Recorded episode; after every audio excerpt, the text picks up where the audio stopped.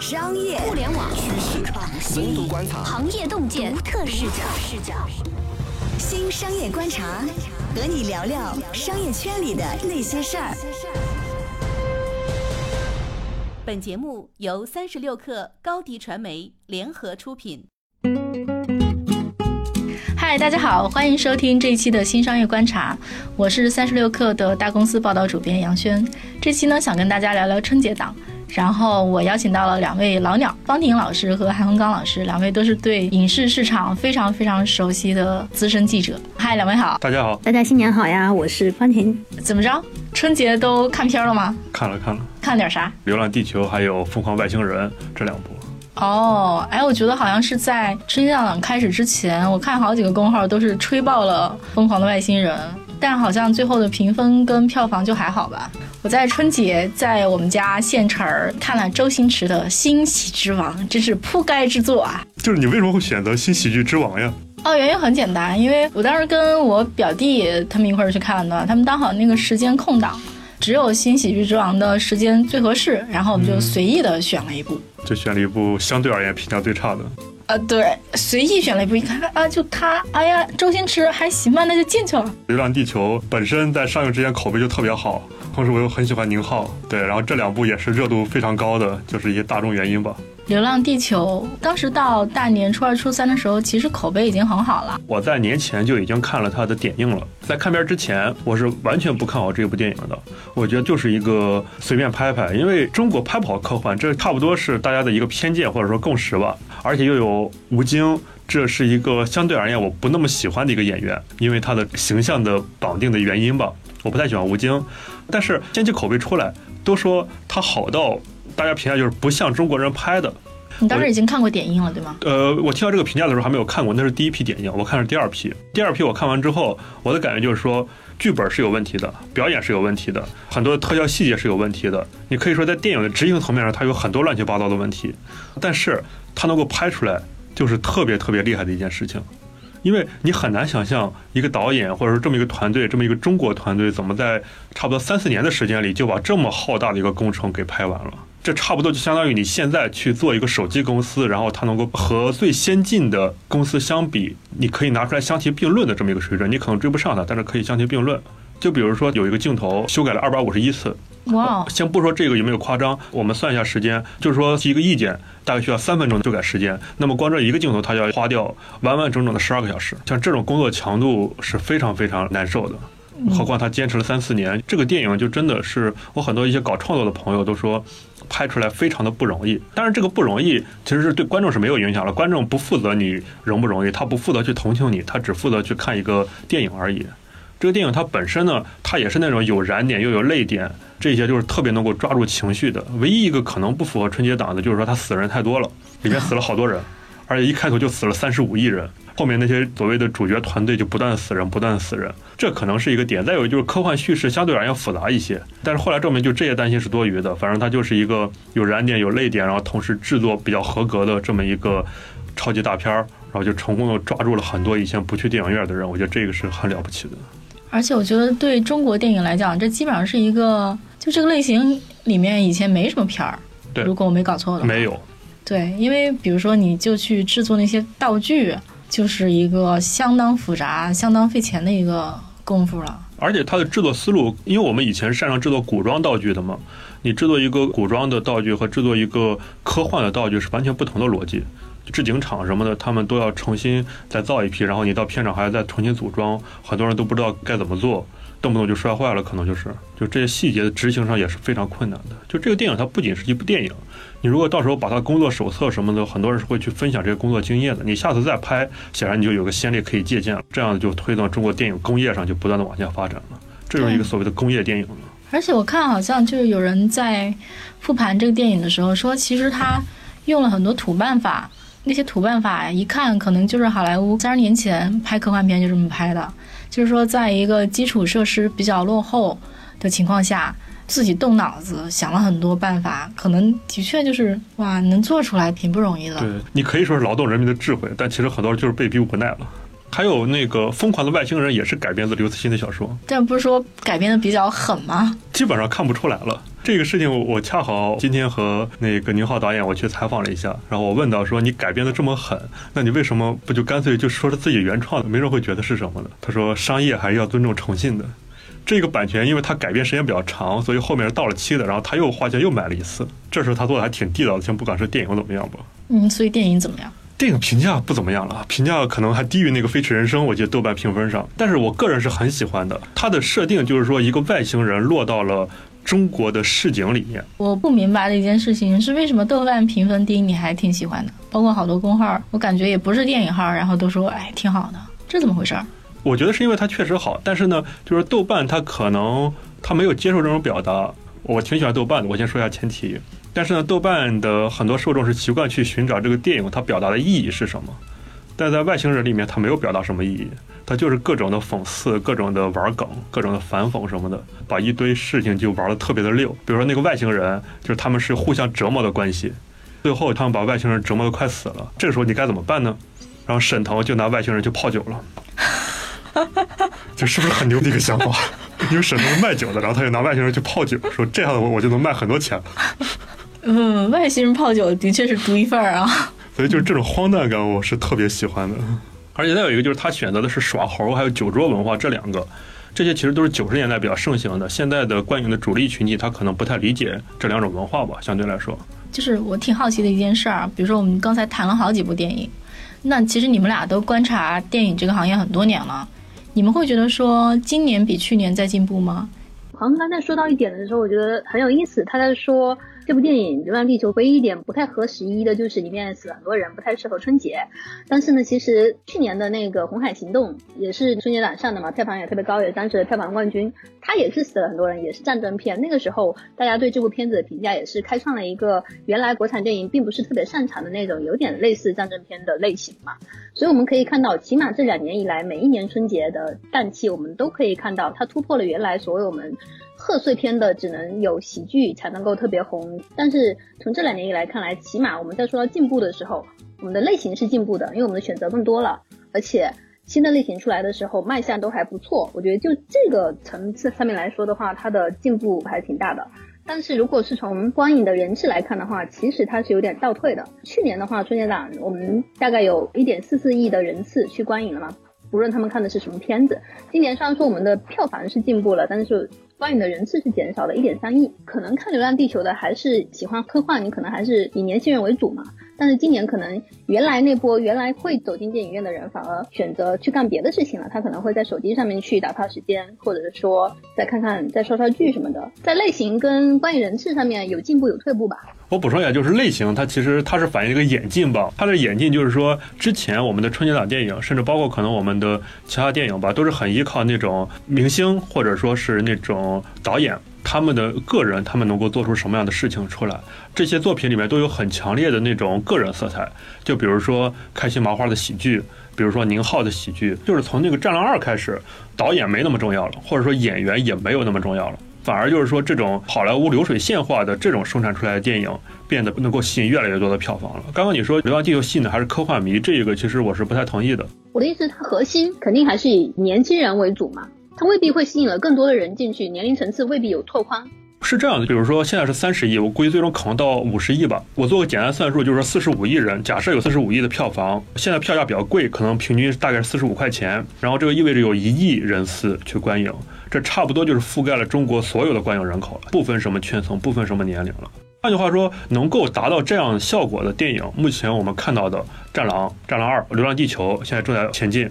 然后还有就是说，《红海行动》全部都是这种工业化程度非常高的电影才能够做到。这应该就是说未来电影的一个趋势吧，一个总体发展的趋势。我觉得可以这么说嘛，就是说电影行业赢家通吃的特征是非常明显的。因为很简单，假如说我只有时间去看一部电影，我肯定看口碑最高的那部电影。就是说，现在确实根据去年的统计数据，也是那种赢家通吃的现象特别明显，票房前十的电影占的比重要越来越高了。具体的数据我记不太清，但反正是比二零一七年是有明显增长。我估计二零一九年还会有继续增长吧。当然，我对二零一九年的总体票房是持一个悲观态度的。这一个从春节档也能看出来，我对整个电影市场的悲观大概是从二零一六年五月开始的。为什么？二零一六年五月的时候，美国队长三上映，当时是一部挺大制作的，理论上能够吸引很高票房的，但是它没有达到预期。后来呢，就是说六月份票房也开始负增长。就那个时候，大家都还在投电影了，都还在成立电影公司了。上海电影节就特别火热了。我清楚的记得那一年上海电影节的一个主题就是说，中国票房即将超美，成为全球第一后，还需要做哪几件事儿？就是当时已经膨胀到这种程度了。但那个时候你就看不到持续增长的一个动力了，生产都是特别差劲的内容，靠电影院来发展票房已经到头了。但是二零一七年有那个《战狼二》了，一八年有《我不是药神》，还有之前《红海行动》等等这一批电影吧，又推动了一把。这也是电影行业比较有意思的，因为你永远意想不到哪部电影会最后爆出来。到二零一九年，就是春节档，在有《流浪地球》这种票房非常高、口碑也非常高情况之下，还是几乎没有增长，几乎没有增长，就等于下降在中国。嗯，而且二零一九年面临的另一个问题就是说，二零一八年因为税收的问题，导致一批工作室关门，很多项目停工，这一个现象会影响二零一九年。因为二零一九年是在文化上相对收紧的一年，这也会影响很多海外大片的引入。这些支撑票房的因素总体上都不太存在了，所以二零一九年我甚至觉得可能会真的是总体票房的一个负增长，是特别悲观的一个预测了。你是更多从供给上来看？对对对。但是出于对于广电总局的了解跟信任，我相信他们也会通过各种手段，不会让票房出现负增长。比如去年他不就是眼瞅着马上就要负增长了，就推出了服务费也计入总票房。我觉得今年可以拭目以待一下，服务费计入总票房。然后，二零一八年十二月就放开引进好莱坞大片儿，就引进了《海王》，一下把票房就给提起来了。就大家还是需要有一个东西刺激大家去看嘛。我就是作为一个普普通通的观众，觉得说一定要有一个东西，大家都说好，交口称赞，然后说一起去看吧，我才会迈出家门去往电影院，掏出口袋里的钱。大家基本上就是这么一个行为。是不是对于你而言，可能去电影院是一个成本相对而言比较高的事情？不光是说钱上。对啊，因为你得出门啊，挺费力的。我想问一下，你在视频网站上花了多少钱？没有啊，不是把会员费交一交吗？我觉得就是说，如果三大视频网站的营收越来越高，那么电影院的营收可能会变低吧？因为确实就是你说的，就是所谓一个抢占时间的过程嘛。嗯。而且再有一个，确实出门真是太麻烦了，不管是大城市还是小城市。对，一线城市这样的。是啊。但是我觉得对县城人民来讲不怕麻烦，时间很多。但是我觉得像我们家那种经济不咋发达的地方，电影院也铺到了，我觉得所以靠硬件或者说渠道下沉去推增量这件事情，我觉得差不多就到头了。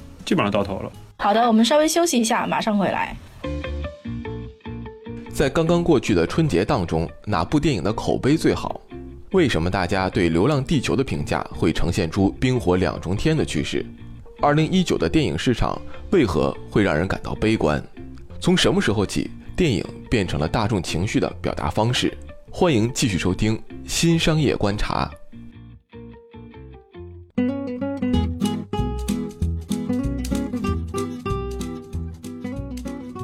欢迎继续收听《新商业观察》，我是杨轩。今天我们聊的是春节档电影，对面是三十六氪的资深记者方婷和韩刚。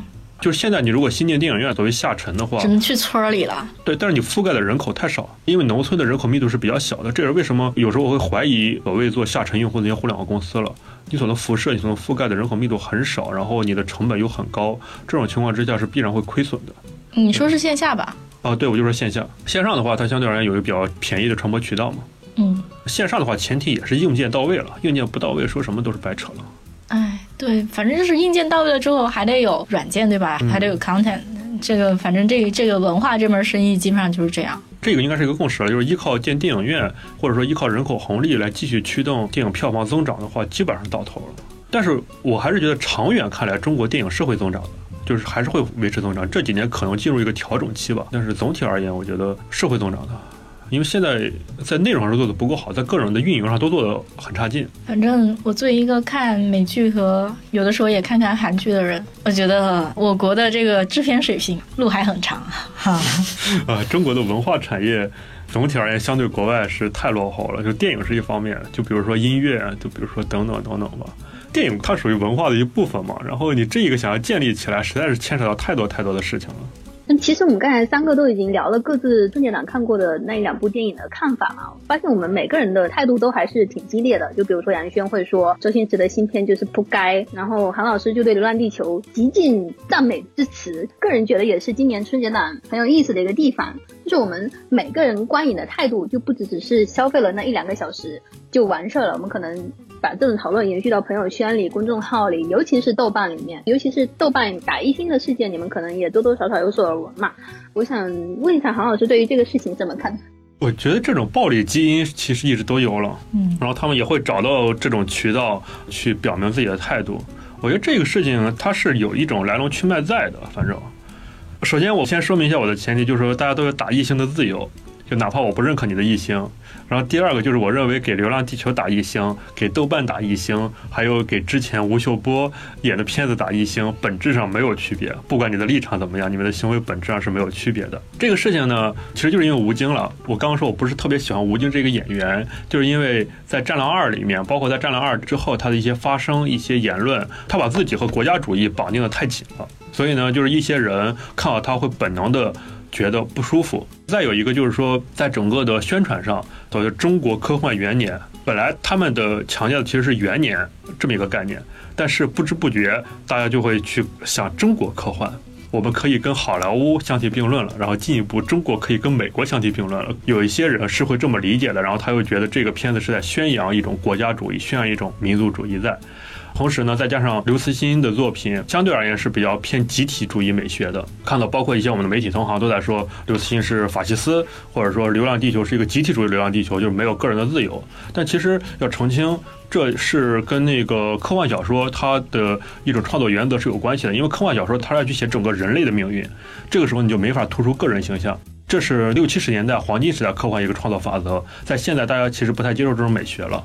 然后这种种交织之下，本来都很正常的一件事情。北美留学生日报他就直接发了一个文章，叫做“果然能够拯救地球的就只有中国人”。然后人民日报微信端转载了这篇文章，之前那种不爽的感觉就又涌现出来了，然后就纷纷去《流浪地球》下面就开始打一星了，这就反向刺激了《流浪地球》那些粉丝，甚至形成了一个饭圈嘛，开始反击，他们又涌到豆瓣那边打一星了。当然，用评分来衡量一个电影的质量本身就是不太科学的。这其实反映了自媒体时代的某种浮躁的心态吧。这话我不同意哦。我觉得这事是这样，就是说哈，很多东西你都是有感性的因素的。对。但是这个世界需要被量化，可能这个量化的方式不是最不是最优的。或者是说不是最准确的，但是你可能也找不到一个更好的办法。对，那至少有个先有个量化的方法先啊。对，它就只能是靠这种方法量化。然后，但是呢，评分它是反映了你对这部电影的看法，而不是反映了这个电影它本身的质量。很多人就是说把这两者其实是等同起来了，就是觉得我评分高，电影质量都一定高，这很多时候是不划等号的。评分体系的一个问题就是说，我说是自媒体时代，因为之前大家是会去把豆瓣作为一个观影参考，但是呢，在现在的自媒体时代，就是这种参考性被放大了，经常看到豆瓣评分八点几，这部电影你不能错过；豆瓣评分多少多少，这肯定是一部烂片儿。豆瓣的评分可能豆瓣它本身没有这个意愿，但是呢，它实际操作当中它起到了辅助消费决策的这么一个作用。比如我们把话题扯远一点儿，我们就这两天刚写了一个新闻，然后知乎去做一个种草社区了。其实我之前很多消费决策都是在知乎上做出来的。这个东西就是你辅助选择最后的一步，就是走到消费了。呃，之前我说的之前可能是二零一二年之前吧，就是一个就是豆瓣的影响范围相对较小，再有一个就是线上购票不发达。嗯，然后豆瓣它的主力的人群，他们去电影院频次没有那么高，而且它很多都是下载电影。你讲的就是八零后有钱了呗？对，可以这么说吧。然后再有一个就是说，很多人在线上购票，这样豆瓣我看一眼豆瓣评分，就买个票，这个非常顺畅的一个过程。以前是没有这么顺畅的过程的。其实就是互联网进入人类生活，就你我生活的这个进入程度特别深了呗。对，到现在。再加上所谓的口碑决定电影票房的时代嘛，所以大家就特别重视豆瓣评分这个事儿。豆瓣评分跌个零点一、零点二，然后大家都觉得了不起了，就纷纷就。所以韩老师，你想呼吁什么？有点自己的主见是吗？对，就是有点自己的主见，不要总是去信什么豆瓣，不要总是去信什么烂番茄。就是你就算去信的话，你也不要只看评分，你去看一下别人写的影评，好不好？六点几我就看分啊，有啥不好的？我也看分啊，有啥不法？我又不是专门做电影的，我凭什么我这只有半个小时决定，我还得扫一遍影影评？我理解的韩老师刚才说的那点，就是你可能得考量到它的评分到底。是不是有那么多的数据支持？比如说，我看到很多就是电影号他们在引用豆瓣评分的时候，他们就会说啊，这部片子简直就是神片，豆瓣评分九分以上。我回头一看，一千五百多人评分，有什么参考价值吗？我会因为这个去质疑豆瓣评分，在这一点上面可能不是那么的足够引导我。但它主要是四万人、五万人都打八分，我为什么不去看？我觉得完全可以说服我呀。就是说，豆瓣评分对消费的影响越来越高了。对啊，包括像我想说服你们去看我的大叔，我也说他豆瓣评分韩剧第一。对你，你不会说这是什么时候他的演技特别好，他的表演对啊，没有说服力，直接告诉你们一个数。所以在这种情况之下，大家就特别重视评分呀，所以才会出现这种一星战。你去豆瓣给我打一星，我去 App Store 给你打一星，就量化很重要嘛。对对，这种简单粗暴的量化就是太重视了。我觉得说半天吧，并不是说豆瓣评分不好，而是说。统计数据可能会说谎，对吗？还有一个就是说，观影电影是一种比较公众的东西了，就是大家很多人会去看嘛。比如说《流浪地球》可能吸引一亿人去看，但是呢，我觉得观影体验它是一个很私人的东西。两个哪怕可能是男女朋友，甚至夫妻在一起生活很多年了，对同一部电影都可能会有不同的感受。我觉得这都是很正常的，不要要求大家都去发出一种声音嘛。我是觉得，虽然说打一星这种事情很荒诞嘛，但是比较开心的是，大家好像现在还蛮喜欢对电影说这说那，发表自己观点的，无论是在什么渠道上面，这还挺好的。就是话语权不再掌握在所谓的影评人手里。我觉得我身边的人会去看某部电影，可能就是因为我发了条朋友圈，他们会信我的话，同样的我也会信别人话，这点我觉得会促进我们的电影变得更好的。就像我们刚才说的，样本量更真实吧。杨轩可能不会像我跟韩文刚这样朋友圈里面加那么多的电影宣传或者是影评人之类的。你要是朋友圈里列表里面有上百的电影宣传，你会发现一到暑期档、一到春节档就根本没法看。千万不要信所谓影评人的表口称赞哈。你刚刚说不在影评人手里，其实也不在电影宣发公司手里面了。今年春节一个变化就是很明显，看出发行公司处于越来越弱势的地位了。发行公司主要争排片嘛，可以这么说吧。现在影院排片调整速度特别快，根据整个的观影反馈什么的，这得益于一系列的先进的科技工具，比如说现在能看到秒级的实时票房。然后现在排片软件可以今天排的片儿，然后我第二天还可以马上再调，然后马上更改售票系统。现在反馈时间已经缩短到一天了。一旦电影口碑不好，一旦电影上座率不好，我可以马上进行反馈，这也在加剧马太效应吧。但是这样就对于发行其实比较尴尬了。我们聊了这么久，有了一个光明的结论了，欣喜的发现科技在进步，电影变得越来越民主了。之前的话，我是影院经理，我要排片的话，我今天拍了片，我未来三天基本上都是不能动的，不管你这个片好或者烂。所以之前你如果一部电影口碑发酵起来，你会发现它得等到下一周你才能看到口碑发酵带来的结果。但是在春节档中看到《流浪地球》的排片开始是排名第四的，我印象里，但是到了第二天就排名第二了，第三天就排名第一了。对，就是出挑的产品会非常快的跳出来。对，在各种渠道上，然后都会给你支援。之前那种发行策略还有宣传策略，在现在不能说完全失效，但是需要做出很大幅的调整。那可以说现在进入了内容为王的时代了吗？这句话我觉得也不能轻易说吧，你只能说观众喜欢的内容为王吧。小众的依然小众哦，不好卖就是不好卖。嗯，好的，那好，那这一期我们就先聊到这里，感谢方老师、韩老师两位。那下一期呢，我们不听不散，再见。欢迎添加小课微信，微信 ID 是 s u p e r 三六 k 二 super 三十六课，加入我们的课友群，一起交流成长吧。